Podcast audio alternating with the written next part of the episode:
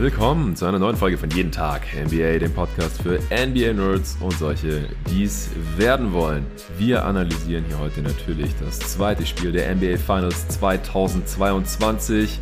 Die Serie ist ausgeglichen. Die Warriors haben das zweite Spiel zu Hause im Chase Center mit einer dominanten Performance gewinnen können. 107 zu 88. Das dritte Viertel war das Entscheidende. Äh, zur Halbzeit war es noch ein knappes Game und dann haben die Warriors im dritten Viertel 35 äh, zu 14 die Celtics ausgescored, sind auf einen 25 zu 2 Run gegangen. Und ja, damit haben wir jetzt hier wieder sehr, sehr offene Finals. Es war eigentlich schon ein Do-or-Die, ein Must-Win-Game für die Warriors. Und äh, sie haben es hinbekommen, nachdem sie das erste Spiel zu Hause verloren hatten, somit den Heimvorteil schon an die Celtics abgegeben hatten. Wenn sie jetzt das zweite Spiel auch noch verloren hätten und dann äh, 0-2 nach Boston hätten reisen müssen, das wäre schon sehr, sehr tough gewesen. Ja, und um dieses Game und über die Finals heute zu quatschen, habe ich zwei Gäste am Start. Wie angekündigt, natürlich den David Krutt. Und es tut mir sehr leid, aber unsere Streak ist gerissen, David. Ja, das ist nicht schlimm. Nächste Folge fangen wir einen neuen Streak an und ähm, Celtics sind fünf, das läuft schon. genau. Ja, wahrscheinlich liegt es daran, dass wir nicht direkt morgens nach dem Game aufnehmen. Ihr werdet es gemerkt haben. Die äh, Folge kommt heute erst gegen Abend. Äh, da gibt es verschiedene Gründe für, werde ich gleich noch ein bisschen ausführen. Und einer davon ist, dass dadurch, dass wir jetzt erst hier am ähm, Pfingstmontag-Nachmittag aufnehmen, ein äh, alter Bekannter endlich mal wieder am Start sein kann. Und es ist kein geringerer als der Arne Brandt. Hey Jonathan, hey Leute, hey David. Hallo. Ja, mega geil, dass es geklappt hat. Wir haben das Spiel letzte Nacht zusammen live schauen können. Wir haben ein sehr cooles Wochenende hinter uns. Wir haben beim internationalen Zehlendorfer Pfingstturnier mitgezockt. Da können wir am Ende des Pods vielleicht noch was zu sagen. Ich weiß nicht, wie viele der Hörer das interessiert, was wir so basketballmäßig machen in unserer Freizeit und die wollen vielleicht hier nur die NBA-Analyse hören, die eiskalte. Die gibt's natürlich auch, aber als äh, Teil dieses Wochenendes äh, haben wir auch Abende miteinander verbracht und dann auch äh, gestern Abend spontan entschieden, dass wir das Game noch live zusammen schauen, da unser Spiel heute Morgen um 8 Uhr das letzte äh, Platzierungsspiel im Turnier ausgefallen ist. Ich hatte David aber schon gesagt, dass wir da noch mal ein Game haben, dass wir nicht morgens aufnehmen können, dass wir erst nachmittags aufnehmen. Äh, und dann ist es jetzt so gekommen, dass der Arne hier noch spontan mit in den äh, Pod reinkommen konnte.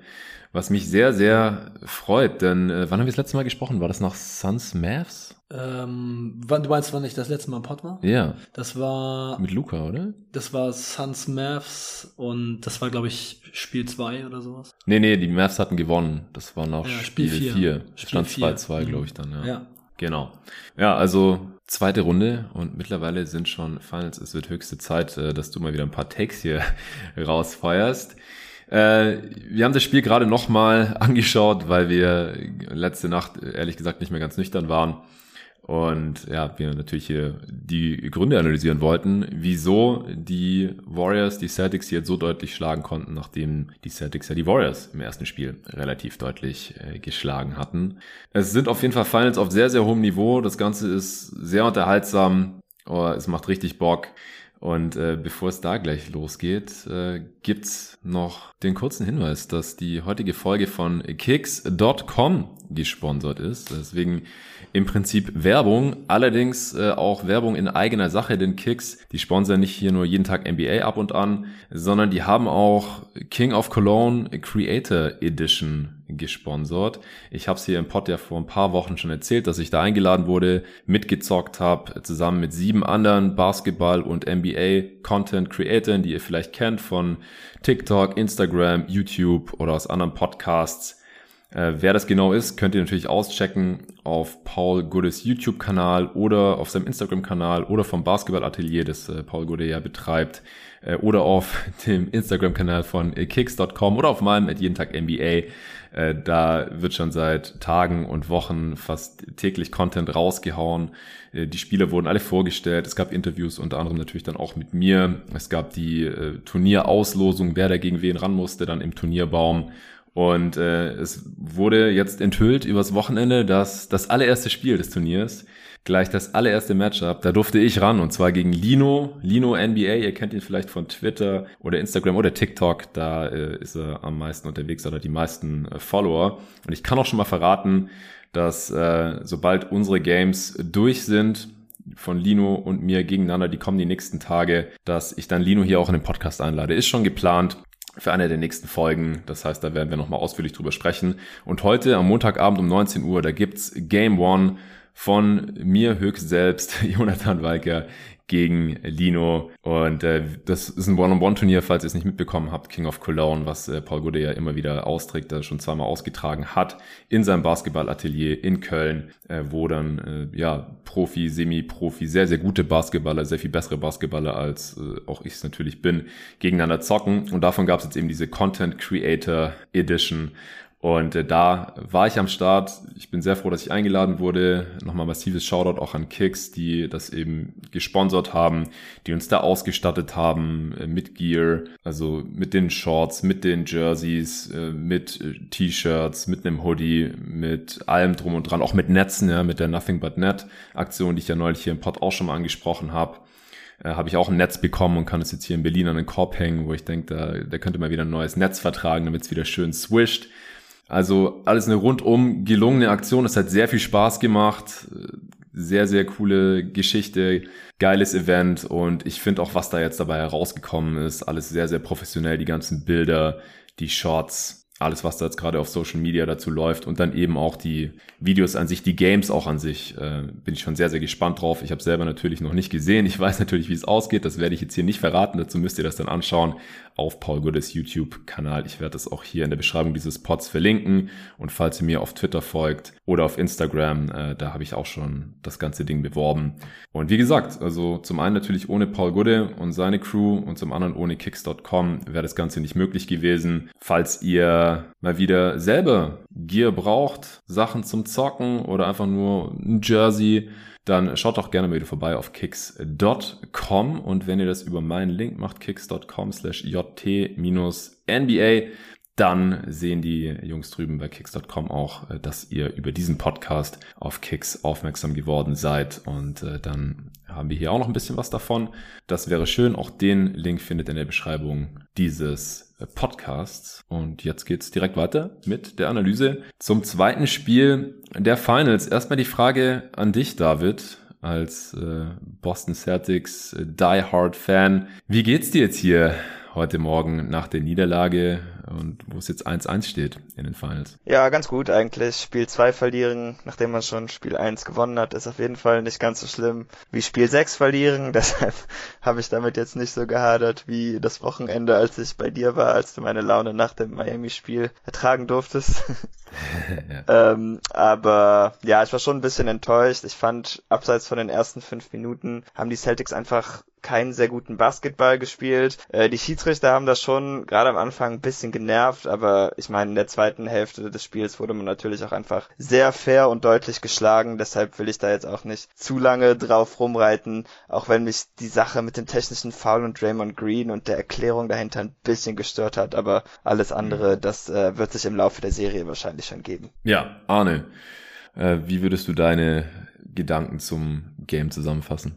Ja, die Warriors haben sehr intensiv in der D angefangen und haben in der Offense als Team richtig gut zusammengespielt und haben dann ja auch Phasen gehabt, wo es einfach echt perfekt lief. Sie sind viel in die Zone gekommen, haben ihre Leute geschlagen, vor allem Curry war da ziemlich viel dabei und auch Wiggins und ab und zu Pool und dann halt so Bodenpässe auf die Center und so. Es war halt ein komplettes Game, vorne und hinten. Und bei den Celtics war es anders. Also die Celtics haben nicht gut zusammengespielt. Brown und Tatum haben den Ball sehr viel gehalten und in der ISO einfach Hero Ball gespielt und haben beide den Ball eigentlich nur gepasst, wenn es unbedingt sein musste, wollten eigentlich am liebsten alles alleine machen. So ist eigentlich kein anderer Spieler irgendwie ins Spiel reingekommen und alles wirkte komplett einfach disconnected bei den Celtics. Ja, und auch in der Defense, sie haben halt sehr viel geswitcht, also eigentlich alles in Phasen und dann immer die schnellen Guards haben dann irgendwie Horford und Grant Williams und andere Picks dann geschlagen und dadurch hatten sich Sachen ergeben. Ja, und bei den Celtics war halt auch wenig cleveres Zusammenspiel zu erkennen. Dann dadurch natürlich. Ja, ich fand auch Brown und Tatum. Ähm, also für mich, ich hatte es mit meinem Bruder darüber heute Nacht. Äh, das war eins der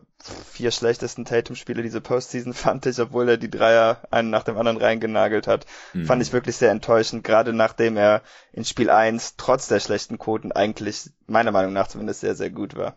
Ja, im, im ersten Finals-Game, da hat er ja sein vielleicht bestes Playmaking-Game der Karriere hingelegt mit 13 Assists, Career High. Das waren ja auch die meisten Assists von einem Spieler in einem Finals-Debüt. Und in dem Spiel da haben die Warriors ihn so ein bisschen zum One-on-One-Zocken eingeladen. Auch gegen Mismatches konnte er dann aber keine hochprozentigen Würfe rausspielen für sich selbst. Äh, gegen Poole, gegen Curry ähm, oder auch gegen, gegen Looney er hat dann zu selten eigentlich entweder den Abschluss am Ring gesucht, konnte aber wenn er in die Zone gekommen ist, dann da auch nicht wirklich finishen. Aus der Midrange war es eine Katastrophe. Die Dreier sind sehr gut gefallen, das du ja gerade auch schon gesagt, sechs von neun getroffen. Am Ende, das rettet natürlich so ein bisschen seine Effizienz in dem, in dem Game, weil wenn man halt sieht, okay, der Typ hat 28 äh, Punkte gemacht, mit einem äh, True Shooting von 62 Prozent. Was willst du daran kritisieren vielleicht? Aber ey, wenn man das, wenn man das Spiel gesehen hat, dann es war einfach so so schlechter Prozess. Äh, die Warriors haben es gut gemacht, weil sie ihn wenig gedoppelt haben oder wenn dann sehr spät in der Zone halt erst die Hilfe geschickt haben. Bei den, bei den ganzen Jumpshots war es meistens eins gegen eins und das konnte er dann halt nicht so richtig bestrafen. Und auch Jalen Brown, es war, es war viel One-on-One. -on -One. Man hat selten mal ein Setplay bei den Celtics gesehen. Ich hatte die ganze Zeit den Eindruck, dass die halt denken, sie haben Mismatches und dass sie die dann halt attackieren. Und das war dann im Endeffekt eine ja, sehr zähe und starre Offense, wo wenig gute Looks bei rumgekommen sind. Auch Derek White. Also der Ball war gefühlt zu 90 Prozent in den Händen von White, Brown oder Tatum. Tatum und Brown hatten jeweils auch eine Usage von 35%, Prozent, White noch 25%, Prozent, der auch viele schlechte Entscheidungen getroffen hat. Der ist zwar relativ oft in die Zone gekommen, hat dann aber oft nicht finishen können oder dann irgendwie noch einen Pass forciert, der in dem Moment nicht so viel Sinn gemacht hat. Also das, das war schon schwer anzusehen, aber sie waren ja trotzdem noch lange Zeit dran. Auf der anderen Seite haben äh, Curry und Poole krasse Games hingelegt. Also es hing schon sehr viel von den Stars auch ab in diesem Game. Aber äh, wenn man auch gerade im ersten Spiel noch vergleicht, Horford war da der Spieler des Spiels, da waren Luca und ich uns einig. Auch Smart hatte wichtige Dreier reingenagelt und die waren in dem Spiel ja komplett äh, unsichtbar äh, zusammen. Zwei Field Goals für vier Punkte. Horford hat im dritten Viertel sein erstes Field Goal überhaupt genommen. Also das zu replizieren, was da in Spiel 1 passiert war, das, das war sowieso einigermaßen unwahrscheinlich, aber das ist halt so eine ganz andere Story war. Das hat mich dann schon überrascht. Äh, bei den Warriors war auch anders. Die haben ihre Rotation verändern können, weil Gary Payton gespielt hat. Im ersten Spiel wurde er noch nicht eingesetzt. Da haben Luca und ich uns nach Spiel 1 hier im Pod noch gewundert, ob der vielleicht doch noch nicht ganz ready ist. Gerade offensiv hat jetzt heute aber 25 Minuten gespielt. Äh, Igodala ist aus der Rotation rausgefallen, äh, hatte nicht mal Basketball-Klamotten äh, an, der im ersten Spiel noch relativ viele Minuten gesehen hat. Und ja, mit ihm und Green auf dem Feld war die Offense ja äh, schwierig gewesen, weil die Celtics sie einfach komplett ignoriert hatten. Das Problem gab es jetzt heute deutlich weniger.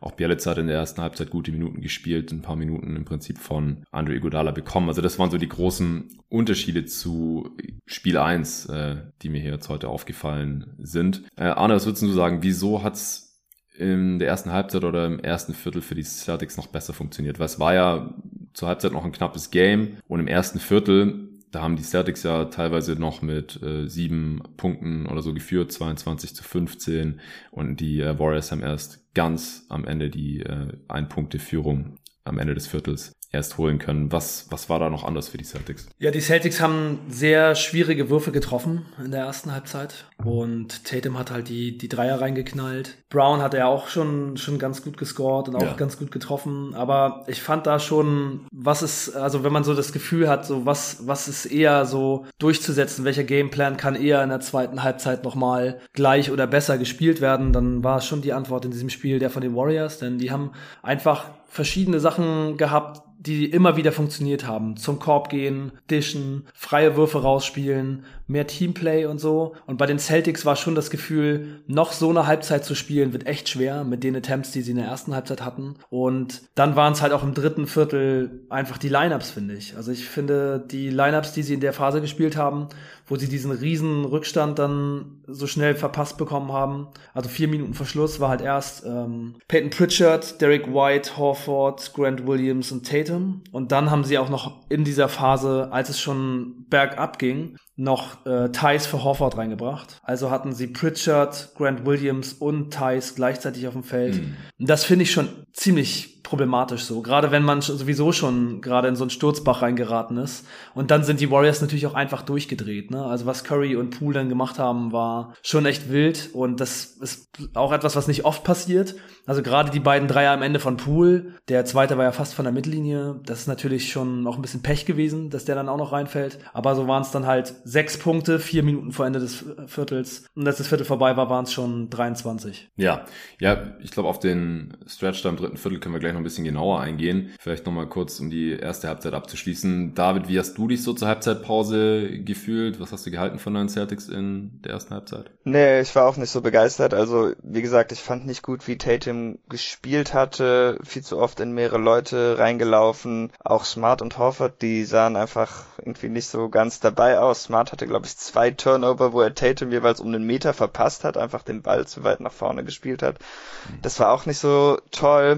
Ich muss wohl sagen, äh, Draymond Green hatte zum Beispiel nach dem Spiel noch gesagt, ja, ich meine, wir wussten, dass sie jetzt nicht mehr so viel treffen würden und so, wir wissen, was das für Spieler sind. Also der Grund, dass zum Beispiel Horford und Smart äh, keine Dreier mehr getroffen haben, Horford hat nicht mal welche genommen, ja. ist halt auch, dass die Warriors ihre Defense extrem angepasst haben. Äh, es gab überhaupt keine Box and One mehr. Also ich habe das Spiel nur einmal geschaut, vielleicht täusche ich mich da, aber ich habe gestern zumindest nix erkennen können. Ähm, sie haben viel mehr geswitcht, sind bei den Schützen geblieben. Die ersten paar Dreier, die Marcus Smart überhaupt hatte, die waren eigentlich vom Hashmark, weil Steph Curry so nah an ihm dran war. Also ich würde schon sagen, klar, ähm, die haben jetzt schlechter getroffen, beziehungsweise gar keine Würfe gehabt, aber das lag halt auch daran, dass die Warriors ihre Defense dementsprechend angepasst haben. Mhm. Und ja, ansonsten hatten die Celtics da halt nicht so wirklich Kontern drauf. Äh, was ich komisch fand, ist, wie oft sie jemand im Dunker-Spot hatten. Teilweise auch Jalen Brown, wenn er von Draymond Green verteidigt wurde. Das war für mich auch nicht sehr aufschlussreich. Ich meine, wenn man schon den Luxus hat, dass Draymond auf Jalen ist, also ich weiß nicht, ob man es Luxus nennen kann, weil er ist ja immerhin immer noch dein zweitbester Scorer, aber ähm, dann kann man ihn halt vielleicht aus der Zone rausziehen und sich dann irgendwie noch das Feld noch kleiner machen, als es gestern schon war, habe ich nicht so wirklich verstanden. Und daher war ich auch sehr skeptisch, als es dann in die zweite Halbzeit reinging. Man wusste ja auch, dass im dritten Viertel die Celtics wieder einen einstecken würden. In diesen Playoffs sind sie überhaupt nicht gut gewesen in dritten Vierteln. Das kam in der Miami und in der Milwaukee-Serie auch immer wieder zum Vorschein. Und ähm, dann noch so eine Aufholjagd zu haben, ist halt schwer. Und ja, die Lineups, äh, Anna hatte auch schon davon gesprochen. Ich habe überhaupt nicht verstanden, weshalb Pritchard und Thais so viel spielen. Ich vermute mal, dass Robert Williams einfach wieder etwas mehr angeschlagen ist. Das ist sehr schade, denn mhm. ähm,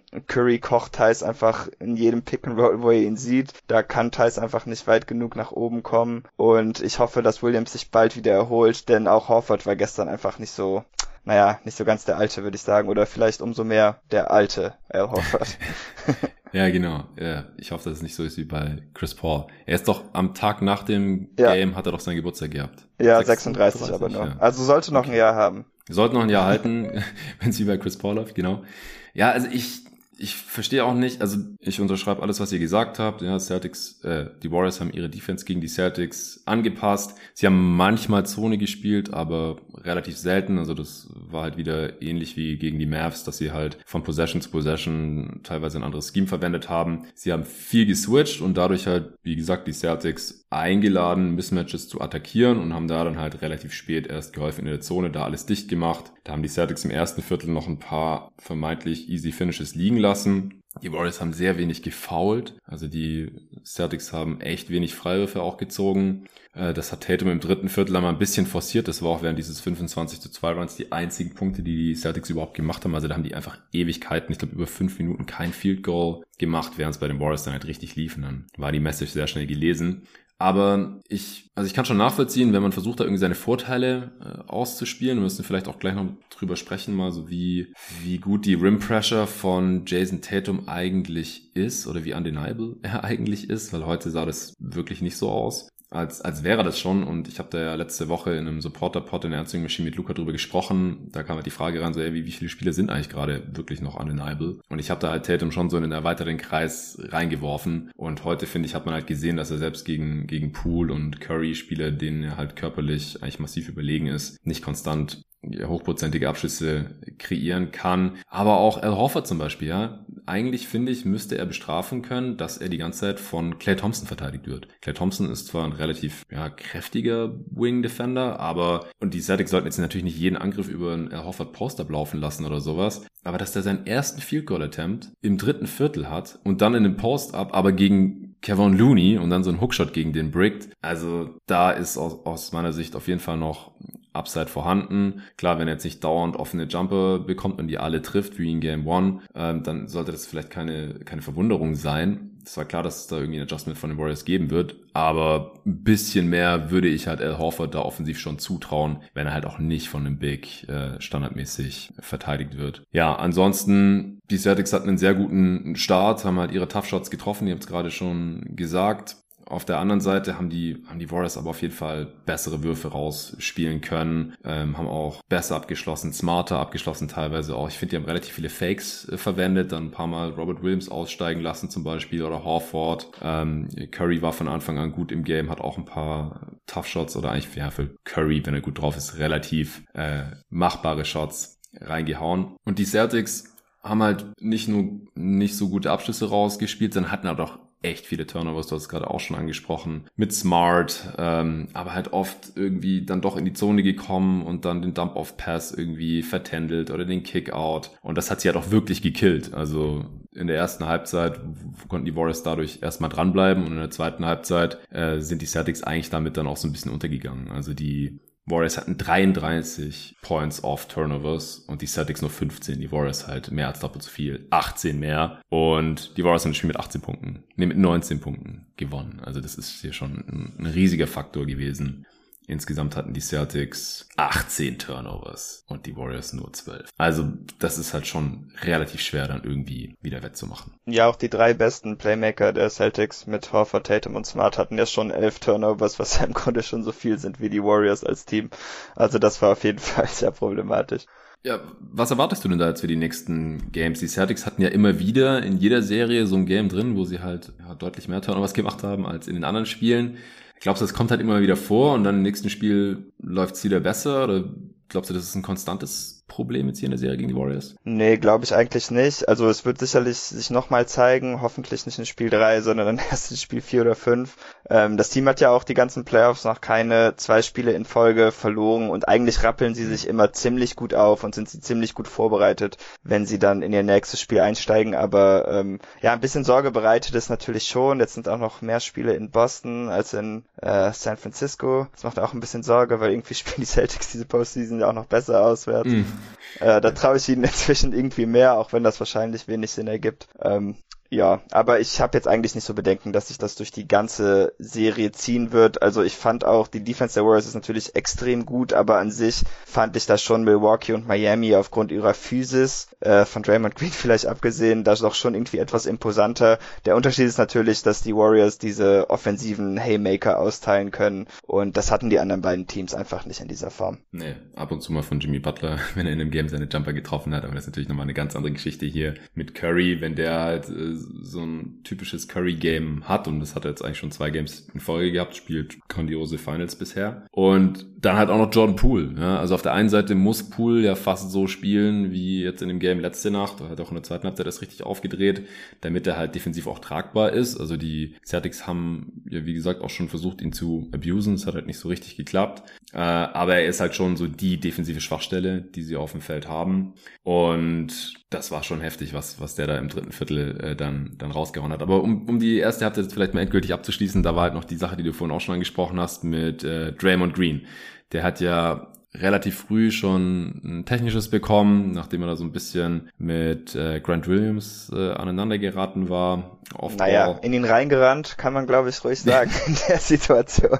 Ja, ja. Und ja, dann hat Draymond Green halt ein technisches Foul gehabt, aber Draymond ist ja auch schon mittlerweile quasi berüchtigt für, dass er da nicht so besonders viel drauf gibt und dann einfach so weiterspielt wie sonst auch, also mit sehr grenzwertigen Aktionen und Fouls und viel Gerede gegenüber den Refs und den Gegenspielern und dem gegnerischen Coach und so weiter. Und dann gab es halt wirklich eine Situation, da haben wir gestern dann auch relativ heftig drüber diskutiert vor Ort. Also wir haben das Spiel nicht zu zweit angeschaut, sondern wie viel waren wir noch zu zehnt oder so? Elf, glaube ich. Elf sogar, genau, bei, bei einem ehemaligen Mitspieler von Arne hier in Berlin. Äh, beide Brüder waren am Start und, und vor allem dein Zwillingsbruder Jan äh, war der anderer Meinung.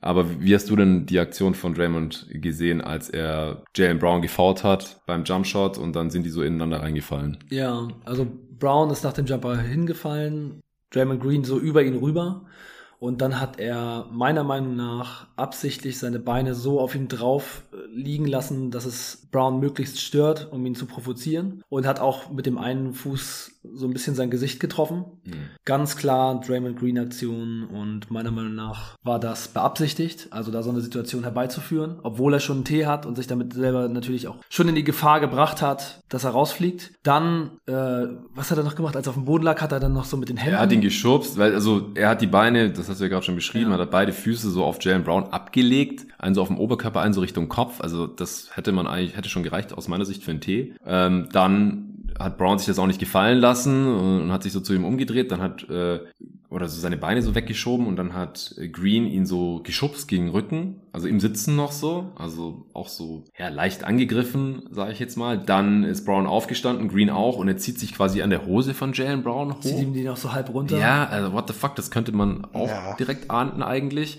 Und dann hat er halt noch nicht die Klappe gehalten und alle da voll gelabert. Und im Endeffekt gab es kein technisches Foul für, für Jalen Green, für Jalen Brown auch nicht. Und ich finde halt, es waren eigentlich vier verschiedene Aktionen, die, wenn nicht einzeln, eigentlich in Summe für Draymond Green dann sein zweites technisches gerechtfertigt hätten. Aber aus der, auf der anderen Seite finde ich, ist relativ deutlich gewesen, dass sie halt Draymond Green auch nicht im zweiten Viertel schon duschen schicken gehen wollten.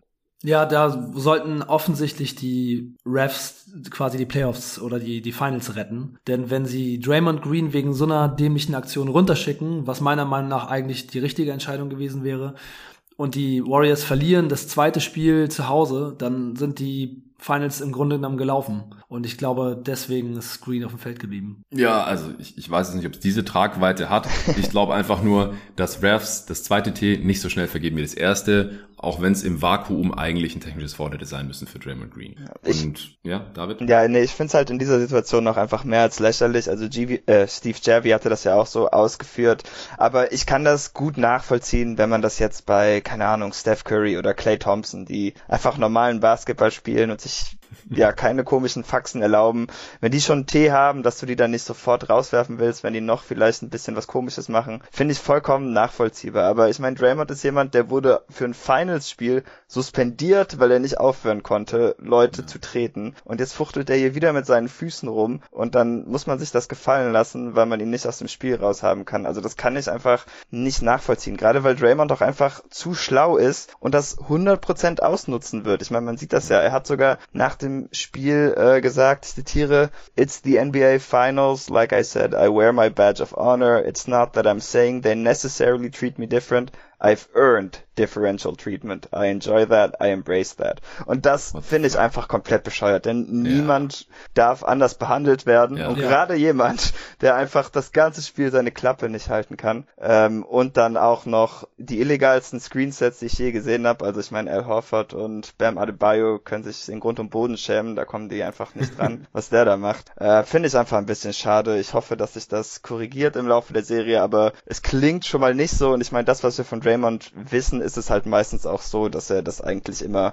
nach äh, Herzenslust und Laune machen darf. Ja, es ist echt so verrückt, wenn man sich das anschaut, dass Draymond Green, wenn er sein echtes, erstes technisches bekommen hat, danach wirklich nicht aufhört, sondern sogar fast noch so einen Gang hochschaltet, weil er einfach weiß, dass die Refs das zweite T nicht so schnell vergeben werden. Und er ist ja sowieso schon immer ein Spieler, der das komplett ausreizt, eigentlich auch überstrapaziert in meinen Augen, aber einfach mit sehr viel mehr durchkommt als die allermeisten anderen Spieler, weil es einfach konstant macht und die Refs ihm halt nicht, äh, nicht jedes Spiel rausschmeißen wollen oder nicht konstant Ts geben wollen. Aber aus meiner Sicht ist es dann halt wirklich eine, ja, eine Ungleichbehandlung und das wollen wir eigentlich in der NBA auf dem höchsten Level vom Basketball möglichst nicht sehen. Und er, er gibt es auch noch zu und sagt, dass er sich das verdient hat. Also das ist schon wild. Ja, ich frage mich, was DeMarcus Cousins sich denkt, wenn er das sieht und hört. Das muss doch fürchterlich sein.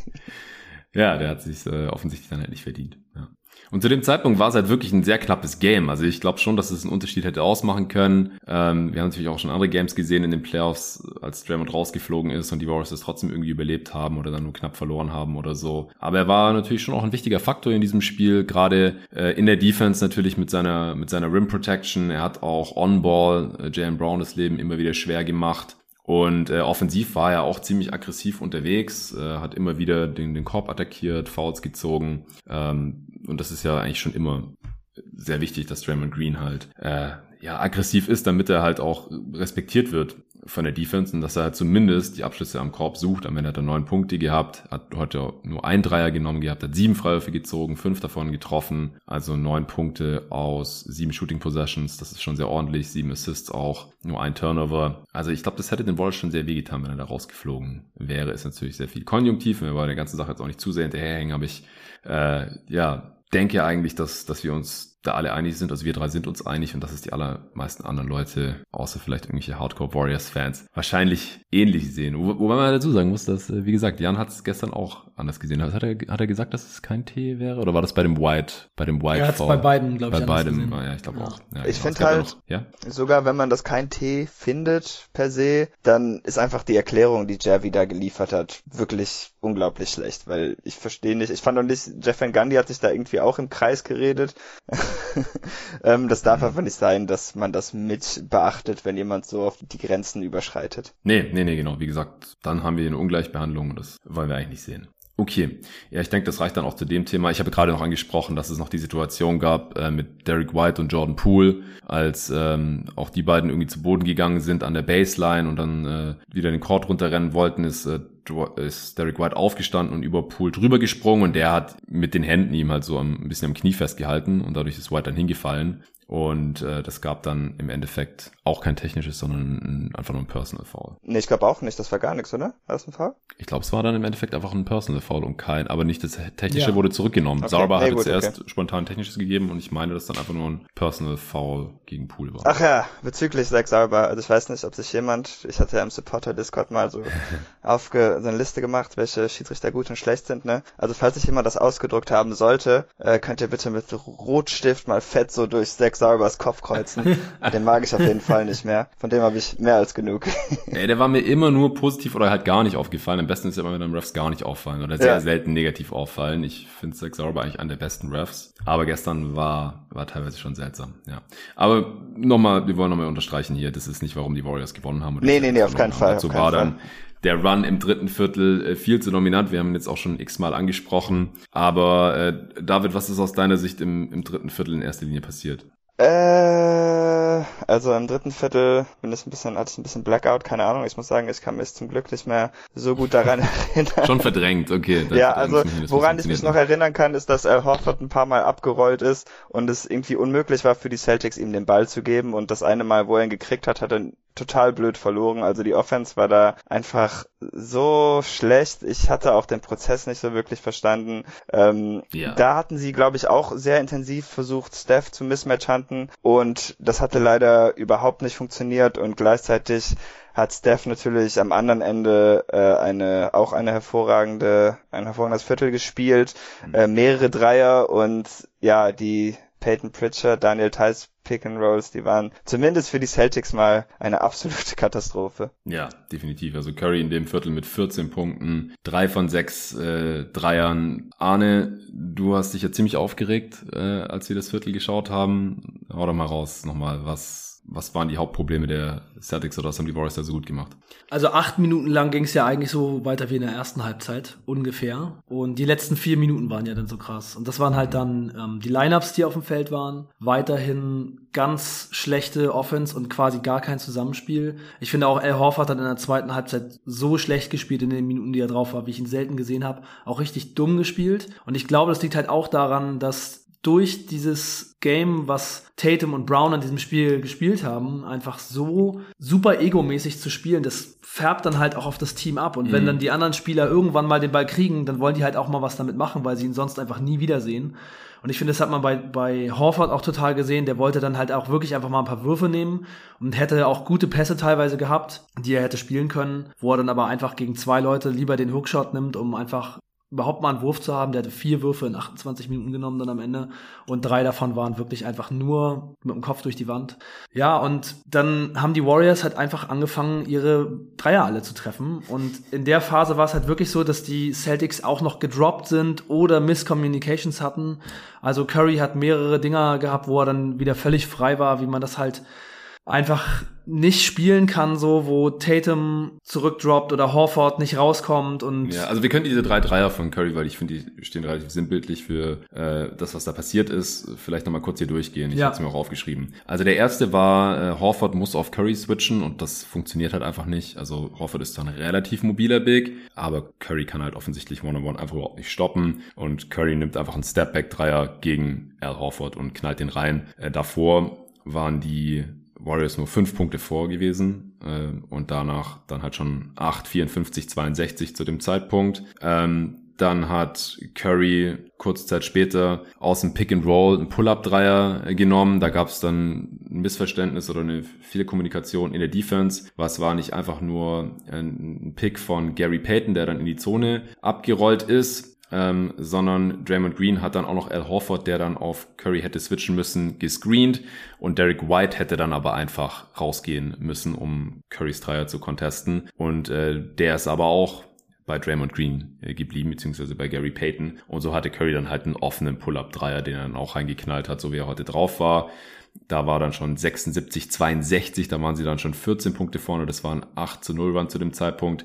Und dann hat Curry noch auf der rechten Seite einen sehr tiefen äh, Dreier Außendribbling rausgenommen, so vom Hashmark. Ähm, da war auch kein Contest weit und breit. Thais war in der Drop Defense und äh, Curry läuft dann in diesen Wurf rein. Und wie gesagt, wenn er so ein Game hat, dann knallt er den halt auch rein. Das ist ein Tough Shot für jeden eigentlich, aber für Curry ist er halt machbar. Ich glaube, Nils hat gesagt, das ist halt ein Wurf, den, den nur Curry so nehmen und machen kann. Und Boston tut halt auch, muss man wirklich sagen, nicht alles, um Curry keinen Platz zu geben. Also sie verteidigen ihn nicht so super extrem, sie doublen ihn auch nicht so oft. Nee. Also gerade nach Screens oder so, da ist öfter keiner da, als dass zwei Mann da sind oder sowas. Oder wenigstens einer. Weil ich habe halt das Gefühl, dass Udoka es wichtig ist, dass nicht die gesamte Defense sich ständig so auf Curry fokussiert, dass äh, die restliche Defense dann halt immer 4 gegen 3 verteidigen muss. Mhm. Das sehen wir relativ wenig, aber dafür ja, macht Curry dann halt hocheffiziente 30 Punkte. Und wenn dann halt auch noch ein anderer Spieler offensiv äh, sehr stark performt oder die anderen halt so genug machen. Äh, das war jetzt wieder nicht Clay im zweiten Spiel, aber dafür dann halt Pool,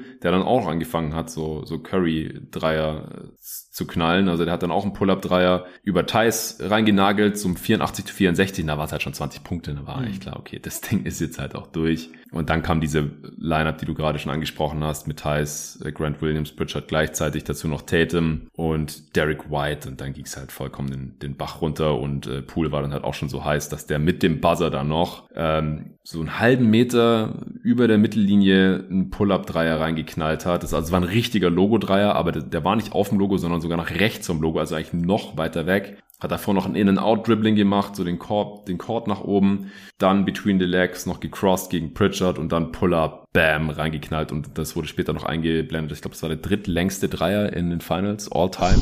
Nur Chalmers ja. und Mark fucking Jackson, der das Spiel ja auch kommentiert hat für ESPN oder beziehungsweise ES, äh, ABC, der hatte auch schon mal äh, so einen langen Dreier in den Finals getroffen. Und damit war dann halt das 35 zu 14 im dritten Viertel besiegelt und die, die Celtics haben dann noch mal kurz ja, so zwei Minuten versucht, da nochmal was zu machen oder anderthalb Minuten sogar nur.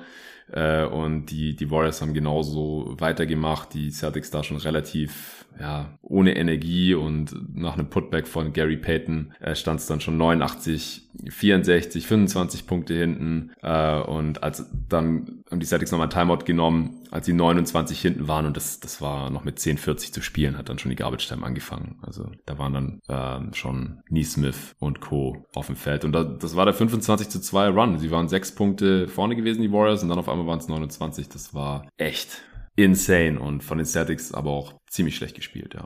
Ja, David, wie blickst du jetzt äh, nach Boston? Was denkst du, ist jetzt hier in dem Spiel nachhaltig gewesen? Also sowohl im positiven wie auch im negativen Sinne. Wie viel Sorgen machst du dir um die Celtics Offense? Du hast vorhin schon anklingen lassen. Ja, die hatten noch nie zwei schlechte Spiele hintereinander. Auch bei Tatum habe ich noch äh, gesagt in der ersten Halbzeit, der hat noch keine zwei schlechten Scoring Games hintereinander gehabt. Also auch, dass der jetzt in dem Spiel relativ gut zumindest von Downtown unterwegs war, sechs von neun. Ich habe auch gesagt, vielleicht hätte er fast noch mehr Dreier chucken sollen, so wie die reingefallen sind, aber halt im, im Zwei-Punkte-Bereich ging bei ihm halt fast, fast gar nichts. Wie gesagt, im Schnitt war was doch immerhin effizientes Scoring. Aber ja, was, was denkst du, kommt da jetzt auf die Celtics zu in den nächsten Spielen oder was ist auch von, für die Warriors übertragbar? Also ich denke, die Celtics müssen ihre offensive Strategie auf jeden Fall etwas umstellen, wenn Robert Williams nicht ganz so fit ist. Ähm, ich will nicht mehr so viele Leute im Dunkerspot sehen, wenn dann eigentlich nur ihn, weil alle anderen, allen anderen traue ich eigentlich nicht in der Situation zu finishen.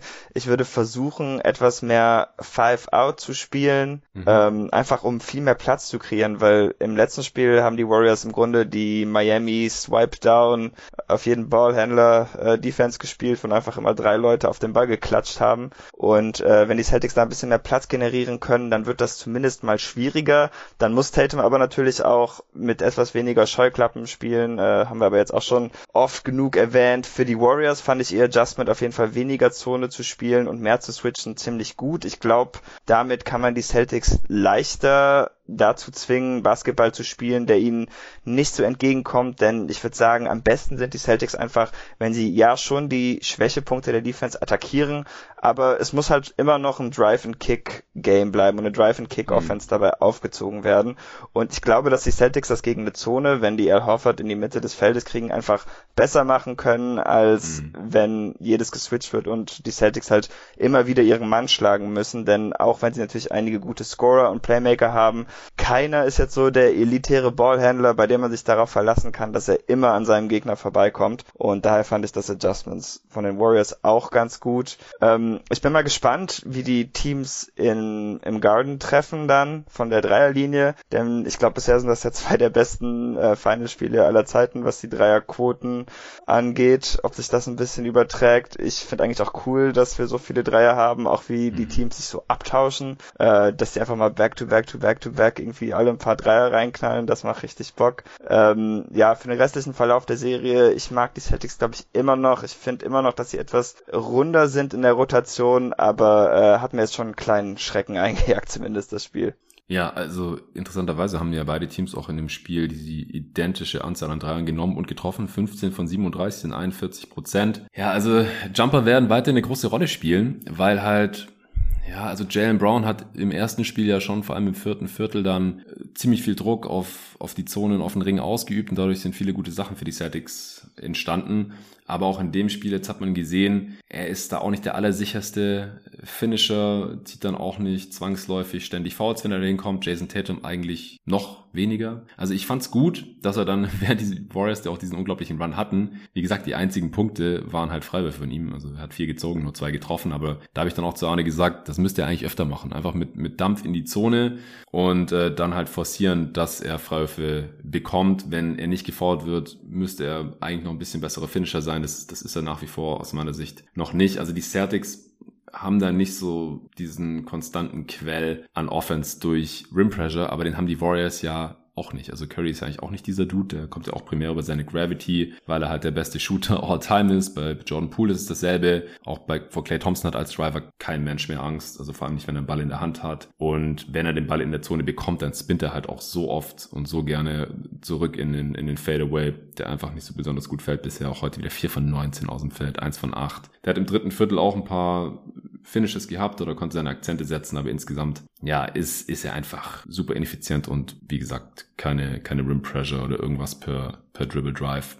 Bei ihm. Wie gesagt, Green hat das heute ganz gut gemacht. Wiggins hatte einige Drives, aber konnte dann manchmal auch nicht finishen. Heute 11 Punkte aus 13 Shooting Possessions. Äh, zwar zwei seiner drei Dreier getroffen. Ähm, der eine war auch ziemlich tough in Marcus Smarts Gesicht. Aber auch er war jetzt da heute nicht das Problem. Kevin Looney 6 von 6 aus dem Feld. Ich meine, der macht halt seine, seine Garbage Buckets und nach Dump-Offs äh, kann er schon. Also es ist genug, gut genug als Finisher. Ich kann mich noch gut dran erinnern, Arne, dass du mal gesagt hast, als wir während so über die Warriors gesprochen haben, wenn du die Warriors siehst, dann denkst du immer, ah, wenn die Warriors noch ein bisschen besseren Finisher hätten als Kevin Looney, dann wäre die Offense so krass. Aber bisher reicht es eigentlich, oder? In den Playoffs.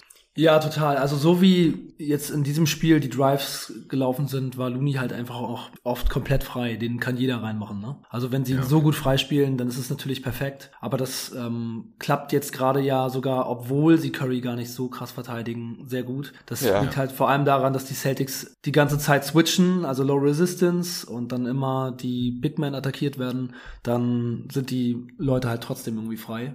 Ja, also so kann Looney auf jeden Fall spielen. Also ich muss auch sagen, dass ich Looney echt mag. Also auch in diesen Playoffs schon sehr viel von ihm halte. Auch wenn er mal auf jemanden switcht, also auf Tatum oder Brown zum Beispiel, dann kann er auch manchmal davor bleiben und macht das schon ganz gut. Besser als viele andere Bigs. Ja, und, noch, und er hat sich auch nochmal selbst einfach verbessert. Er spielt seine besten Playoffs bisher. Ja. Also es ist einfach auch nochmal, hat sich nochmal weiterentwickelt. Man darf ja nicht vergessen, dass selbst Looney gerade ja in seiner frühen Prime ist weil er ist ja noch viel jünger, als man vielleicht denkt, weil er einfach schon so lange bei den Warriors ist, seine gesamte Karriere schon. Ja. Aber der ist ja trotzdem erst 26 oder so. Also ja, macht hier einen sehr, sehr starken Job, vor allem natürlich auch defensiv. Also die Rim Protection äh, der Warriors, die war schon sehr stark, was aber halt auch teilweise am nicht idealen Spacing der Celtics lag. Arne, was ist denn jetzt so dein Gefühl für die restliche Serie? Du rootest ja auch mittlerweile für die Celtics, bis nachdem deine Bulls dann in der ersten Runde raus sind, schon früh auf den Bandwagon aufgesprungen oder als eigentlich auch klar war, dass die Bulls einfach kein echter Contender sind, hast du hier im Pod ja schon, als wir mal äh, den Osten so ein bisschen durchgespielt haben vor den Playoffs, hast du auch gesagt, ja, du glaubst, die Celtics kommen in die Finals. Bis hierhin hast du recht. Äh, und wir haben ja gestern auch äh, hier Full Disclosure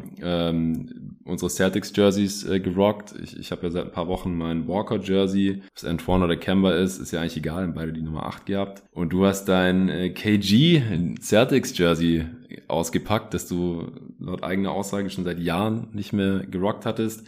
Ja, ja äh, hat irgendwie nichts gebracht. Vielleicht sollten wir die beim nächsten Celtics-Spiel nicht mehr tragen. Also im Endeffekt, ich bin ja relativ neutral. Ähm, ich halte sehr, sehr viel von den Celtics. Ich fände es auch ein bisschen interessanter, wenn die gewinnen würden, aber im Endeffekt habe ich jetzt keine, kein, kein echtes Routing Interest oder so. Aber für gestern bin ich dann auch so ein bisschen auf den Celtics Bandwagon aufgesprungen, auch weil sie der Underdog waren bei uns, äh, unter uns elf. Äh, ich ja. glaube, nur drei haben auf die Celtics getippt und acht auf die Warriors, was wahrscheinlich auch der rationalere Tipp war, einfach weil es war halt ein, ein absolutes Must-Win-Game. Es war ein Heimspiel für die Warriors und die haben bisher immer die richtigen Adjustments gefunden in diesen Playoffs. Deswegen wundert mich es auch überhaupt nicht, dass es so gekommen ist. Ähm, ja, aber was, was denkst du jetzt über diese restlichen Finals? Was erwartest du?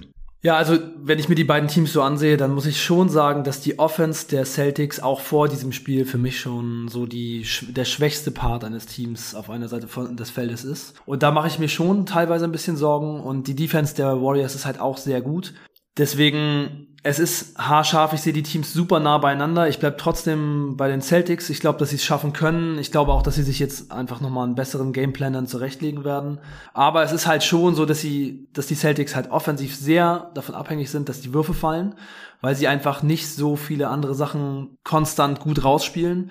Und gerade diese Undeniability von äh, Brown und Tatum, die muss halt echt kommen. Also dann müssen sie halt einfach, wenn sie One-on-One -on -one spielen wollen, halt auch wirklich hart attackieren und versuchen, den Gegner zu killen und nicht ja. einfach jedes Mal nur den tough, tough, tough Shot nehmen. Also Step Back zum Corner Three gegen den Defender direkt in your face ist einfach kein Rezept, mit dem man gewinnt. Entweder man killt seinen Gegenspieler, weil er kleiner, schlechter, langsamer ist oder man lässt halt einfach mal den Ball laufen und spielt eine richtige Offense. Aber wirklich in diesem Spiel haben die Celtics quasi gar keine richtige Offense ja. gespielt obwohl sie so viele gute Spieler haben, so viele Leute haben, die was beitragen können und auch mit Horford einen Big haben, über den man mal was laufen lassen kann. Aber es war halt echt einfach nur Ego und das müssen sie ändern, dann können sie es schaffen.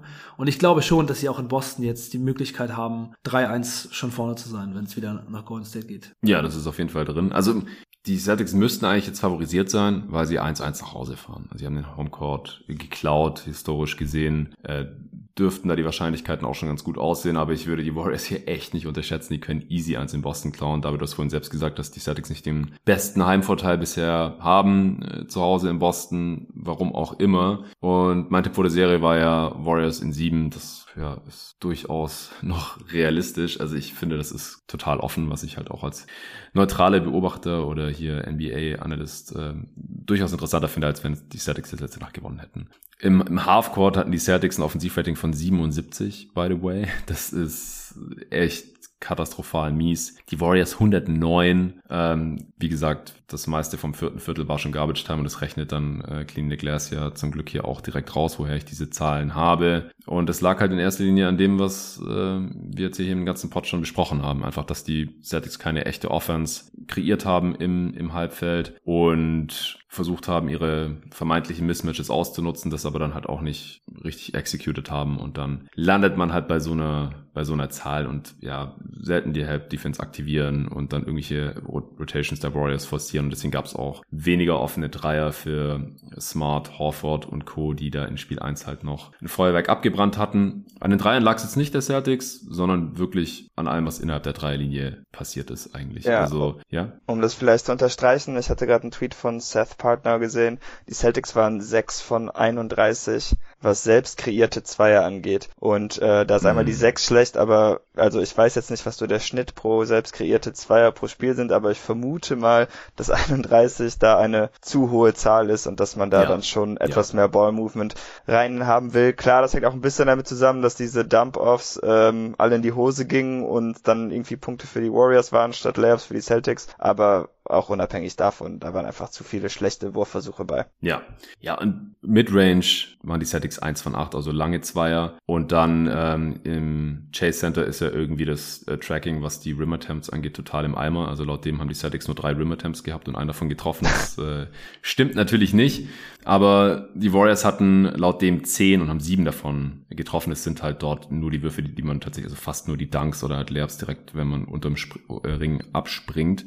Aber wenn man halt die kurze Midrange, also quasi die Floater Range noch mit reinnimmt, dann bekommt man ein besseres Bild und da waren die Celtics halt 8 von 27 und die Warriors 19 von 35. Also da wurde das Spiel im Endeffekt eigentlich entschieden und da haben die Celtics einfach sehr wenig easy äh, Buckets rausgespielt. Äh, die Warriors einige mehr. Ja, ein Stück weit war es dann auch einfach noch die, die Execution, das Finishing. Ich denke, da ist auch noch ein bisschen mehr drin bei den Celtics. Die haben da vor allem im, im ersten Viertel einige Easy Buckets liegen lassen.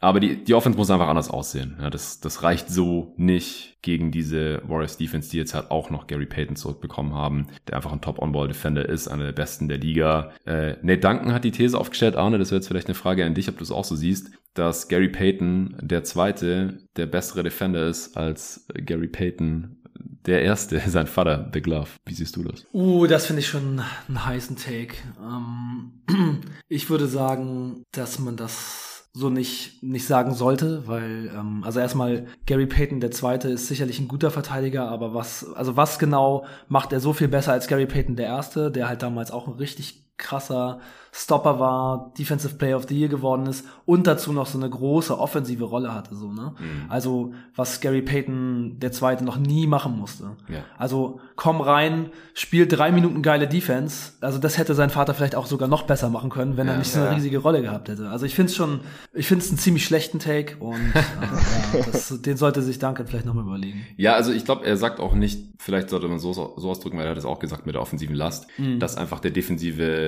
Output oder Impact im Endeffekt vom, vom Sohn höher ist als vom Vater, weil der halt noch ein offensiver Star war. Und äh, The Second natürlich nicht. Der hat offensiv eine Usage von 14 Prozent. Das, was er macht, macht er sehr hochprozentig, weil es mhm. mal entweder am Korb ist oder halt Wide Open Dreier, die er dann okay trifft. Äh, heute hat er auch wieder einen Corner 3 getroffen mit seinem ähm, ja, genesenen Ellbogen, wovor, äh, nachdem er zwei Freiwürfe gebrickt hatte, da habe ich noch spaßhalber gesagt, mit gebrochenen Ellbogen hat er noch einen getroffen und jetzt geht's nicht mehr. Äh, aber wie gesagt, der war halt auch wieder sehr, sehr stark. Und was Duncan gesagt hat oder wie es begründet hat, dass Gary Payton, The Glove, halt ein ultra starker On-Ball-Defender war. Und das war ja damals in den 90ern auch noch wichtiger, weil, das haben wir mit, mit äh, Phil von Quatsch mit Rob von Kicks äh, hier ein bisschen auseinanderklamüsert gehabt, als wir die 90s mit modernem Basketball verglichen haben. Da wurde einfach sehr viel mehr Isolation gezockt wegen der Illegal Defense, weil ja, man halt nicht so viel helfen durfte und es dieses Fake Spacing gab. Und da war halt ein starker individueller Guard Defender halt nochmal deutlich wertvoller als vielleicht heutzutage, wo auch mehr geswitcht wird und so, wo sich der Impact dann halt noch mehr in Grenzen hält. Und Gary Payton, der Second, der macht, der ist das halt auch, das ist auch einer der besten On-Ball-Defender, äh, kann halt auch richtig gut nach oben verteidigen, weil er halt auch so kräftig athletisch ist und mega lange Arme hat. Und ähm, er macht halt noch so defensive Big Man Sachen, die sein mhm. Vater nicht gemacht hat. Also es ist halt ja. ein krasser Help Defender, krasser defensiver Playmaker, äh, starker Rebounder und solche Sachen. Also er spielt halt deutlich größer, fast wie halt ein 6-3 defensiver Big, der halt auch ziemlich viel rumroamt und so. Ja. Ja, er ist natürlich schon speziell und ich Total. kann den Punkt verstehen. Er hat da so ein paar Sachen, die hätte Gary Payton äh, Senior niemals machen können. Ja, aber ich also erstmal, das ist ja sowieso oft so, gerade bei der Defense finde ich es besonders äh, gravierend, wie die, was du eben gesagt hast, ne, wie die Rolle defensiv, die man spielen musste, früher war und wie sie heute ist. Ja. Heute ist es schwerer zu verteidigen, viel anspruchsvoller, man muss am besten viel mehr Sachen können als Superverteidiger und von daher ist es äh, ja schwierig zu vergleichen. Aber ich kann schon sehen, dass Gary Payton da ein paar Sachen hat, die sein Vater nicht konnte. Ja, ja, deswegen äh, Game Changer auf jeden Fall für die Warriors, dass er wieder am Start ist. Ich weiß jetzt nicht, wenn Igodala wieder fit sein sollte. Also der hat anscheinend einen Sore Knee. Ja, ist halt in dem Alter kann es halt passieren, wenn man dann so ein intensives Game gezockt hat, dass das Knie dann im nächsten Spiel schmerzt und, und man eben nicht mehr spielen kann. Bielitzer war aber durchaus spielbar in dem Game. Tatum konnte ihn One-on-One -on -one auch nicht abusen. ähm, er ja. hat sechs Punkte gemacht, drei von vier aus dem Feld. Also hat seine Möglichkeiten auch genutzt in den zehn Minuten. Auch wenn die Warriors mit ihm auf dem Feld minus sieben waren, denke ich, ist der eigentlich spielbar. Gerade wenn bei den Celtics auf der anderen Seite Thais drauf ist ja. oder so. Also ich denke, die Rotation... Das war übrigens lustig, fand ich, dass die einfach beide entschieden haben, okay, komm, lass einfach mal fünf Minuten Thais gegen Bialica spielen.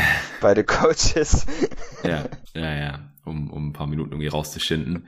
Ich denke, die Rotation der Warriors, die wird mehr oder weniger so bleiben. Also Pool 23 Minuten, 17 Punkte. Gerade der zweiten Halbzeit halt ziemlich unstoppable gewesen. Vielleicht kann der auch noch ein paar Minuten mehr spielen, aber wie gesagt, er bleibt halt auch eine defensive Schwachstelle, die attackiert werden kann. Gary Payton hat 25 Minuten gespielt. Mit ihm auf dem Feld lief es äh, sehr gut. Otto Porter noch 15 Minuten gespielt, hat wieder seinen einzigen Dreier getroffen. Also solange der seine Dreier trifft, ist natürlich auch sehr gut spielbar. Drei Steals auch in diesen 15 Minuten geholt. Die Star Starter sowieso klar, alle mit ähm, ja, über 30 Minuten außer Looney, obwohl es am Ende relativ viel Garbage Time gab. Also Moody, JTA, Lee und Kuminga werden normalerweise äh, keine Minuten sehen. Bei den Celtics siehst du da jetzt irgendein ja, Verbesserungspotenzial, was die Rotation angeht, David? Ähm, ja, also ich würde Thais einfach nicht spielen in dieser Serie, zumindest nicht, wenn Curry auf dem Feld ist. Das funktioniert einfach nicht. Und wenn es unbedingt sein muss, dann bitte nicht gleichzeitig mit Pritchard. Also ich verstehe einfach nicht, was der Grund dafür ist, deine zwei schlechtesten defensiven Rotationsspieler aufs Feld zu stellen, wenn du den vielleicht besten Offensivspieler der Liga, zumindest in gewissen Situationen vor dir hast. Das macht wenig Sinn. Gleichzeitig war es zumindest im gestrigen Spiel so, dass Horford jetzt auch nicht so viel mehr geboten hat, um ehrlich zu sein. Und ich kann mir nicht vorstellen, dass Williams ganz fit war, sonst hätte der doch auch mehr Minuten gesehen. Aber ich würde dann einfach alle Minuten äh, Grant Williams und Derek White geben, wahrscheinlich, wenn es jetzt wieder so kommen sollte. Und dann einfach das ganze Spiel ultra small spielen. Rebounden kann man offensichtlich eh nicht. Und dann sollte man einfach so viel Speed und Skill auf den Court packen, wie nur geht, denke ich. Ja, das Rebounding war jetzt auch im letzten Spiel total ausgeglichen. Das war jetzt kein Faktor eigentlich. Könnte dann vielleicht ein bisschen zugunsten der Warriors äh, verlaufen, aber solange die Offense halt deutlich besser aussieht, man mehr Five-Out spielen kann und man defensiv nicht so sehr äh, abgezogen wird von Curry und auch Poole, ja, dann, dann könnte das schon, schon deutlich besser laufen, ja.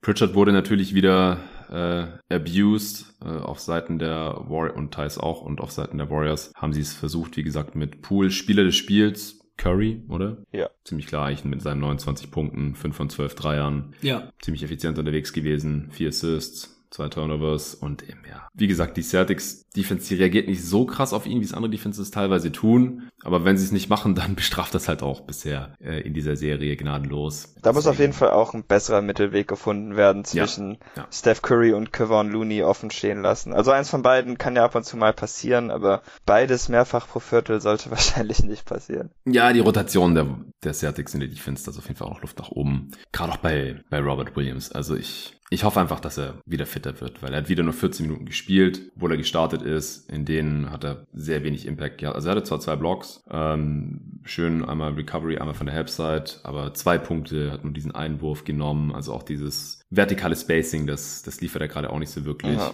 In der Defense einfach nicht die Präsenz, die er sonst ist. Er, er bringt keinen Vorteil am, am Brett, also was Rebounds angeht und solche Sachen. Das ist äh, schon schade gerade, ja. Arne, hast du noch irgendwas, was du jetzt noch nicht raushauen konntest, der Serie oder zum Game? Nee, ich glaube, das war so alles. David? Ich hoffe, dass äh, Gary Payton sich von dem harten Fall von Jalen Brown erholen konnte. Das war schon ziemlich oh tough. Oh Gott, was für ein Phantom Call. Man hätte nicht mehr gehört. ja, das war hart.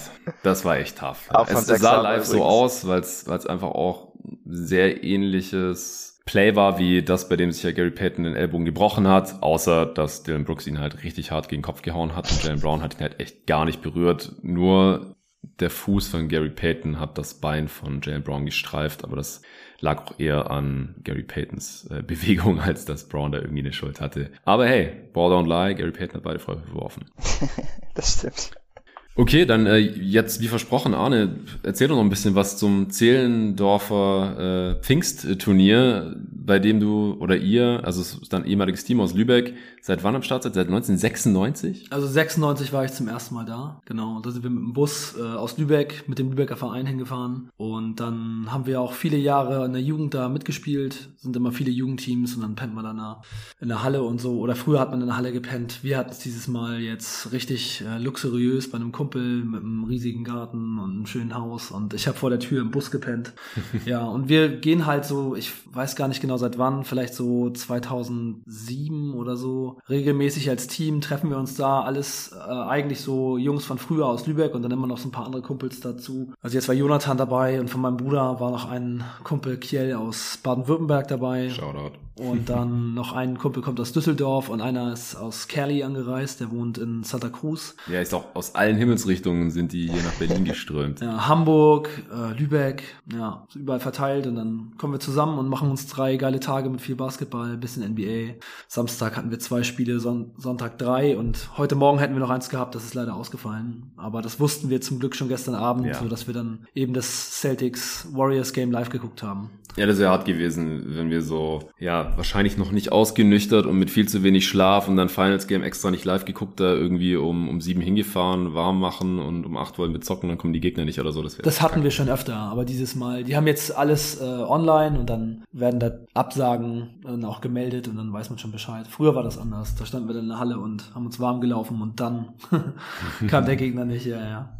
Ja, äh, du hast schon gesagt, fünf Spiele waren's. Wie lief's? Was ist so passiert? Was, was waren die Highlights? Was äh, bleibt hängen? Ja, Samstag sind wir in die Halle gekommen, gleich als erstes Team Itzehoe Eagles. Den Verein kennen wir natürlich gut, haben wir schon oft früher auch gegen gespielt. Die haben eine Pro A oder Pro B Mannschaft und dann noch so eine erste Regionalliga-Mannschaft. Aus denen waren die so zusammengesetzt, hatten Center, der ist zwei Meter zehn groß gewesen. Das mhm. war schon vorher beim Warm-up schon ersichtlich, dass das sehr schwer wird. Da haben wir uns gut geschlagen, haben mit sechs verloren. Ja. Und Ey, nur weil in der zweiten Halbzeit kein Jumpshot mehr reingegangen ist. ist einfach nicht mehr reingefallen, ja. Wir, wir, hätten das Krass. gewinnen können. Und ey, das muss ich auch mal sagen, wir waren bei diesem Turnier, also wir sind eine etwas ältere Truppe so, alle so Mitte bis Ende 30. Jan und ich sind schon 40. Wir hatten nur einen unter 30. Und wir wurden von allen Teams so krass unterschätzt. Die haben immer gedacht, was kommt denn da von der Truppe? Und manchmal haben wir auch Sprüche gekriegt, also teilweise echt so ein bisschen so ähm, Alterstaunting, hat mir nicht gut gefallen. hab mich auch sehr drüber beschwert, was soll der Scheiß? Ja, jetzt geht's auf einmal los. Ey. Was, was war die Aussage oder der Spruch, äh, äh, halt mal die, halt mal die Fresse, Papi? Äh, nee, der hat sich äh, so ein bisschen verselbstständigt, der Spruch, und wurde, wurde immer besser am Ende, aber der, die Aussage von dem Typ war, äh, sei mal leise, Papi. Und dann ich mir gedacht, was ist mit dir? Also, warum denn so aggressiv? Und du stickst nach Alkohol. Und dann hat er gesagt, ja, du riechst, du riechst nach Alkohol. Und dann habe ich auch gedacht, ey, wir sind doch bei einem Turnier. Das ist doch hier irgendwie Basketball, Freunde treffen, naja. Und dann und, hast du gesagt, dich dich auch noch besoffen ab. Ja, genau. dich, guck mal, dich mache ich sogar noch besoffen fertig, ja? Da waren wir nämlich mit zehn vorne und es waren noch zwei Minuten zu spielen, ja. Und dann hat seine Mutter noch was so von der Seite zu mir gesagt. Oh mein gesagt, Gott. Dann hat seine Mutter noch gerufen, also er war ungefähr so 20, würde ich mal sagen. Und dann seine also die Mutter, Mutter war so alt wie du ungefähr wahrscheinlich. Ja, die hat dann gesagt, wie alt bist du denn eigentlich? ich, hab, ich bin ganz ruhig geblieben und halt ganz nett mit ihm geredet. Nichts Gemeines oder so, gar nicht. Einfach abgezogen, wie Ja. sich das gehört. Ja, Ja. und äh, wir waren noch ein kleines Team. Also unser größter, wie groß war Kerl? 1,92 oder sowas? Nee, schon nur 1,95 würde ich sagen. Ja? Ich dachte, er hätte 1,92 gesagt. Ja. Aber äh, ja. 92 Kilo war, glaube ich. Ah, okay, vielleicht bringe ich es auch durcheinander. Ja. wir hatten so drei Dudes um die 1,90 oder vier vielleicht und dann die meisten halt so irgendwie zwischen 1,80, 1,85, 86 vielleicht. Ja, und halt wie gesagt im Schnitt schon etwas älter, aber natürlich auch sehr, sehr erfahren. Ihr habt ja früher auch echt hoch gezockt Ja. mit dem Verein. Ja. Ja, das sind alles gute Spieler. Also Ja. äh, Auf jeden Fall. ähm, Felix ist in die äh, erste Regio jetzt aufgestiegen mit seinem Team äh, aus der Nähe von Hamburg und die überlegen noch, ob sie das machen können, weil es halt ja einfach ein krasser Aufwand ist so fürs Team und der Trainer ist auch schon abgesprungen, der wollte das nicht machen. Mhm. Und ähm, Malte spielt auch noch hoch in Lübeck und ja, sind schon ein paar gute Jungs dabei, die immer noch ganz hoch spielen. Aber die meisten zocken halt nur noch so ein bisschen for fun und läuft aber trotzdem ganz gut. Ja, denn das zweite Spiel am Samstag haben wir auch knapp verloren, hätten wir gewinnen können. Fünf Minuten vor Schluss mit drei vorne gewesen, dann haben wir keine Punkte mehr gemacht und die Ja, anderen Es war, so, es war so krass. Was haben wir uns da noch gefangen? 13 zu 0 Run 13 oder zu so? 0 Run, ja. Ja, von so einer, also, ja, ich will jetzt nicht sagen Spaßtruppe, aber die haben halt schon, haben viel gechuckt, haben sich hart gefeiert. Äh, und das größte Problem war bei denen eigentlich der, ähm, also das, das war ein Team aus dem Ruhrpott, wie hießen die Ruhr, Ruhrpott Ballers? Rupert Ballers, ja. Ja, genau. Äh, Shoutout, äh, witzige Truppe auf jeden Fall. Und die hatten den auch so einen Ru Ruhrpott Rudi Gobert. Du hast dann gleich gesagt, ja, aber der spielt ja gar nicht wie Rudi Gobert, weil er sah ein bisschen aus wie er und er hatte, keine Ahnung, sieben oder acht Blocks in dem Ja, Spiel. der hat eher so wie Robert Williams gespielt. ja, oder so. War nicht so groß und hat Jonathan aber Isaac alles weggeblockt. Verletzung. Ja, ja, genau. Also mega lange Arme. Äh, Der hat viel größer gespielt, als er war. Ich, also der hat, sah eher so aus wie 1,95 oder so, fand ich. Und dann bin ich an ihm vorbeigelaufen und ich bin ja so knapp 1,90 und der war minimal größer als ich, würde ich sagen. Aber unendlich lange Arme, sehr athletisch, geile An- Anticipation. Und der hat einfach alles geblockt, äh, vor allem in der ersten Halbzeit. Und dann haben wir irgendwann gesagt, okay, ähm, ab jetzt nur noch nach Fakes Layups nehmen und dann teilweise den Primärdefender rausgefaked und dann kam der trotzdem noch von hinten, hat den zweiten Wurfversuch noch geblockt. Also der Typ war krass. Und dann, dann ging der einfach in der zweiten Halbzeit offensiv nichts mehr, erst mit, mit den Backups, wo ich ja auch dazu gezählt habe und dann kam die Starter noch mal rein, dann ging da auch nichts mehr. Also echt die letzten fünf Minuten keinen Punkt mehr gemacht oder so. So ein bisschen wie, wie die Celtics gestern bei den 25 zu 2 Run. Ja, Ja, ja, ich dachte schon, also von Spaßtruppe und äh, so Spaß. Und die haben echt wilde, wilde, wilde Jumper gechuckt und dann sind die halt im, in der zweiten Halbzeit teilweise auch gefallen, haben sie drei oder vier in Folge getroffen. Und dann war das Ding leider durch und wir waren etwas geknickt, weil es waren schon zwei gute Teams und wir hätten ja eigentlich beide schlagen können und haben dann äh, beide Spiele verloren. Äh, Vorteil war, dass dann schon um 15 Uhr oder so waren wir schon dann fertig für Samstag. Wenn wir das zweite Spiel gewonnen hätten, hätten wir ja nochmal Ja. abends ran müssen um 20.30 Uhr oder so. Ja, das war schon echt ein ganz guter Trostpreis dann, weil dann haben wir so den Nachmittag halt komplett im Garten gechillt, gegrillt und hatten richtig viel Zeit, was man bei dem Turnier halt normalerweise sonst nicht so unbedingt hat. Also es war das erste Mal, dass ich mich überhaupt daran erinnern kann, dass wir so einen kompletten Nachmittag und Abend einfach spielfrei hatten, was für uns echt super war eigentlich. Ja. Und ja, gestern lief es dann deutlich besser. Erzähl da mal noch kurz. Ja, genau. Erstes Team war echt auch so ungefähr so gut wie das zweite Team am Samstag. Das war schon eine gute Truppe. Das war halt die mit dem, äh, der mich Papi genannt hat. Was jetzt übrigens auch mein Spitzname geworden ist. Der Eipapi. Papi. und ja, die waren gut und wir haben aber in dem Game so losgelegt, vor allem von der Dreierlinie. Wir haben acht Dreier getroffen und haben 53 Punkte gemacht. Die in den Games am Samstag haben wir eher so 23. Beide, beide Male 23, 22 sogar, glaube ich. 22 Punkte gemacht und in dem Spiel Also es ist zweimal 15 Minuten, äh, aber dadurch, dass wir, also wir haben ja beide Spiele relativ knapp verloren, zeigt, dass die Defense eigentlich ganz stark war und am, am Sonntag äh, jedes Mal über 50 Ja, gescored. wir haben alle drei Spiele über 50 gemacht. Aber die Teams danach waren halt viel schwächer und wir haben gegen eine gute Mannschaft 53 Punkte gemacht und haben richtig gerockt. Acht Dreier, ich habe drei Dreier reingeschossen, mein Bruder auch drei Dreier, Jan und äh, dann noch äh, Kiel, unser Center, der hat noch zwei, ist halt ein Stretch Big, zwei äh, Dreier reingeballert und ja, das haben wir 53, 43 gewonnen und dann noch zwei ganz schwache Gegner, die wir auf jeden Fall in 1000 Versuchen tausendmal schlagen würden. Und das letzte Team hat sich dann noch darüber beschwert, dass wir so hart spielen und so aggressiv, ähm, Oh Gott. obwohl wir nur ganz normal Basketball gespielt haben. Und es war der schlechteste Effort, den ich je von irgendeinem Team gesehen habe. Es war richtig, also es war richtig bitter. Und die haben auch nach dem Spiel, ist der noch ein, der eine zu mir gekommen und hat in der Dusche mich dann nochmal so angesprochen und hat mir dann so gesagt, ja, das wäre ja so ähm, alte Herren ähm, Profilier irgendwas. Wow. Das ist der alte Herrenstolz war. Der alte Herren. So, dass ihr bis zum Ende 100% Genau, dass das alte Herrenstolz ist, dass wir an einem Sonntag bei einem Turnier noch so bis zum Ende durchziehen. Aber wir kennen halt nur einen Gang und das ist Vollgas, das habe ich ihm auch gesagt. Oh, ich habe yeah. ihm auch gesagt, ich finde, ihr habt ein bisschen zu soft gespielt, äh, um nicht zu sagen, ähm, einfach komplett soft. Da war echt einfach gar nichts da. ich muss an das Kobe-Meme denken, wo er so soft sagt. soft. Ja, was, also wenn ich 51, 16 auf den Sack bekomme, dann würde ich, glaube ich, einfach gar nichts mehr sagen. Und dann nicht noch sagen, ey, wieso spielt ihr so hart? Ja, sowas lächerliches habe ich noch nie gehört. Sorry. Ja. Also warum fährt man denn zu einem Basketballturnier hin, wenn man gar nicht spielen will? Und davor haben die Damen von denen gespielt und die haben auch überhaupt gar nichts gemacht. Die sind auch nur hin und her gelaufen und sahen aus, als wenn sie lieber zu Hause auf dem Sofa wären, ey. Oh Gott. Scheint, scheint im Verein für, äh, ja. zu liegen. Wir wollen äh, den Namen jetzt hier nicht nennen. Aber die sind auch von weiter weg angereist auf jeden Fall. Auch Schleswig-Holsteiner Truppe.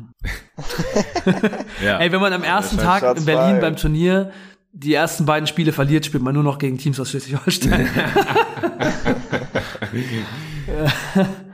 ja, ähm, Shoutout auf jeden Fall auch Jan, an deinen, an deinen Zwillingsbruder. Ich habe auch im Supporter-Discord ein paar Bilder gepostet, weil mir gestern wieder aufgefallen ist, ihr seht euch echt zum Verwechseln ähnlich, äh, eineige Zwillinge. Äh, aber jetzt habt ihr gerade auch dieselbe Frisur und denselben Bart und so. Es, es ist mega witzig. Aber äh, Jan finde ich krass, weil er hat ja gemeint, was er elf Monate gar nicht gezockt. Und dann, also dafür lief es bei ihm ja schon richtig gut, vor allem in dem einen Spiel, wenn du was ja. für drei Dreier reingeknallt und so. Also da, da merkt man einfach, dass der einfach früher auch richtig gut war. Als wir vor drei Jahren zum ersten Mal zusammen gezockt haben, da war der ja auch da. Dann habe ich ihn ja nach dem, nach dem Zocken gefragt, so, wer war früher eigentlich besser? Äh, Arne oder du? Und was war seine Antwort, weißt du Wer besser war? Ja. Hm, ja. Er hat gesagt, dass er besser war. Ja, also ja, ich natürlich. Ja, das würde ich aber auch sagen. Nee, Jan war das, schon, Jan war schon ein guter Spieler. Ja? Ja? Würdest du sagen, dass du besser warst oder er ist er besser? Ja, wir sind, waren einfach früher sehr unterschiedliche Spieler. Er war mehr so ein ähm, Guard, Wing, Scorer mhm. und ich war immer mehr so Point Guard und ja, das sieht man auch heute noch. Playmaker. Ja, von daher kann man es eigentlich gar nicht so sagen. Es ist so wie bei Gary Payton und seinem Vater. Man sollte das einfach so für sich stehen lassen, denke ich. genau.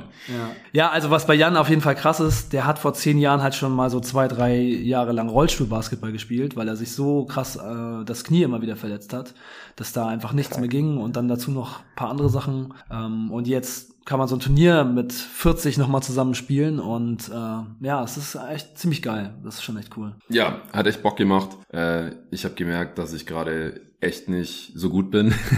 also wenn man dann halt auch gegen so gute Gegner spielt, dann bekommt man halt auch relativ schnell seine Grenzen aufgezeigt. Aber ich glaube, das größere Problem am Samstag war auch, dass wir einfach überhaupt nicht eingespielt sind. Also ich habe ja nur mit dir regelmäßig schon gespielt und selbst wir haben ja noch nicht so super viel miteinander gespielt, weil ja auch in der letzten Saison, mir Pod ja auch mal erzählt, nach unserem letzten Saisonspiel ähm, haben wir ja nur ein Game zusammen gemacht und weiß nicht, wie oft waren wir zusammen im Training. Wir waren halt so abwechselnd krank oder verletzt oder nicht in Berlin. Ja. Weiß nicht, wir waren vielleicht fünfmal zusammen im Training oder irgendwie sowas. Also auch viel zu selten eigentlich. Dann mit Nils hatte ich so zwei, dreimal gezockt am anderen Bruder, mit dem du früher auch Tauchgang zusammen gemacht hast. Für die, die sich noch erinnern, der alte Podcast von Arne. Äh, auch ein richtig guter Baller auf jeden Fall. Und mit Jan hatte ich einmal gezockt und mit den zehn anderen Jungs halt noch nie. Und ihr hattet untereinander schon eine bessere Synergie, ähm, aber ja, ich, ich habe halt oft so gemerkt, okay, ich weiß nicht so genau, was können die anderen überhaupt, was erwarten die jetzt von mir, wo soll ich hin und so.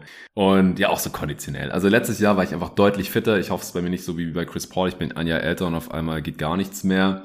Ich bin ein bisschen fitter als äh, vor drei Wochen beim, beim King of Cologne. Das, das schon. Also One-on-One -on -One ist halt noch mal eine andere Geschichte, äh, auch wenn es Full Court war, auch auf diesem kleinen Court. Also wenn ihr es euch anschaut ähm, auf YouTube, auf Paul Gottes Kanal, dann seht ihr das. Es ist ein ähm, ja, einzigartiger Modus mit äh, auch einzigartigen Regeln und einem einzigartigen Court so. Aber 5 on 5 Full Court äh, bei der Intensität auf dem Level ist halt auch nochmal eine andere Geschichte. Und äh, falls wir da nächstes Jahr wieder hingehen, dann ähm, werde ich schauen, dass ich da äh, deutlich fitter aufkreuzen werde. Und ich will mich auch für diesen Sommer auf jeden Fall noch fitter machen. Viel Streetball spielen, äh, wieder mehr laufen gehen, mehr Fahrrad fahren. Äh, jetzt die letzten ein, zwei Wochen habe ich davon wieder viel gemacht. Aber ich habe mal wieder gemerkt, ich, ich bin leider echt nicht so fit wie, wie letzten Sommer, ähm, als, als echt noch deutlich mehr ging bei mir irgendwie so athletisch. Ich hoffe, es ist noch nicht das Alter. Ich werde jetzt erst 34. Ich hoffe, ich habe noch ein paar Jahre in mir. Auf jeden Fall. Du kannst auch, wenn du 40 bist, da noch in Zehlendorf mit uns mitspielen wahrscheinlich. Ja, dann seid ihr ja irgendwie 47 oder sowas. ähm, dann bist dann, du der Papi. Ja, und die anderen sind die OPs dann, oder was? Oh shit, ich kann echt, ey, drei Tage Basketballturnier, ich kann keine Jokes oder Sprüche übers Alter mehr hören. Das ist echt, es geht mir schon richtig auf die Nerven. Ja, ey, äh, hier Riff bei uns aus dem Team von Performance, der hat neulich zu mir gesagt, dass du der fitteste 40-Jährige bist, den er je gesehen hat. Also du, du bist echt noch, noch richtig fit. Also jegliche Sprüche bezüglich des Alters, die waren überhaupt nicht angebracht. Ähm, drei Tage hintereinander äh, zu zocken ist echt nicht so easy, auch wenn es im Endeffekt nur zwei Tage hintereinander war, aber auch am zweiten Tag dann besser zu spielen als am ersten Tag. Das muss man auch hinbekommen. Vor allem, wenn man dazwischen halt nicht irgendwie äh, mega viel schläft und total viel Wasser trinkt und so, sondern halt auch Alkohol und, und eher wenig schläft. Nee, war geil, hat mega Bock gemacht. Ähm, danke an die Leute, die hier noch zugehört haben, die es interessiert hat. Äh, danke auch an kicks.com für Sponsoren. Wie gesagt, wenn ihr mich äh, in einem One-on-One-Setting zocken sehen wollt, dann habt ihr da ähm, ab heute 19 Uhr und jetzt ist es schon gleich 18 Uhr, also bis der Pod dann draußen ist, könnt ihr einfach auf YouTube gehen, auf Paul Goodes Kanal. Ich werde es, wie gesagt, auch hier in der Beschreibung dieses Podcasts verlinken, dann könnt ihr euch da heute Abend Game One reinziehen. Das ist natürlich nicht live, deswegen könnt ihr das auch noch zu jedem beliebigen anderen Zeitpunkt machen, aber ab 19 Uhr ist das Ding dann äh, online. Könnt mir gerne auch Feedback geben, aber ja, es ist ja nicht das, was ich primär tue. Ja. Ich gehe natürlich hin, es ist Basketball, wenn ich da eingeladen werde, gegen andere Creator zocken, gucken, was geht. Sehr, sehr gerne, äh, aber ich bin kein Basketball-Profi, sondern äh, professioneller Basketball-Podcaster mittlerweile. Zum Glück. Ähm, macht auch Bock, genauso die Folge heute wieder. Äh, es wird jetzt die nächsten Tage jeden Tag einen Podcast geben, natürlich dann Coverage nach Game 3 hier. Dazwischen werden Supporter-Pods äh, droppen, also wenn ihr dieses Podcast-Projekt auf der einen Seite unterstützen wollt, dass es auch die nächsten Saisons geben kann und auf der anderen Seite ihr alle Pods hören wollt, dann dürft ihr gerne auch auf steadyhq.com slash jeden Tag NBA monatlich äh, supporten und äh, bekommt dann auch alle Folgen. Auch den Link findet ihr Beschreibung dieses Podcasts. Vielen Dank dafür und bis zum nächsten Mal.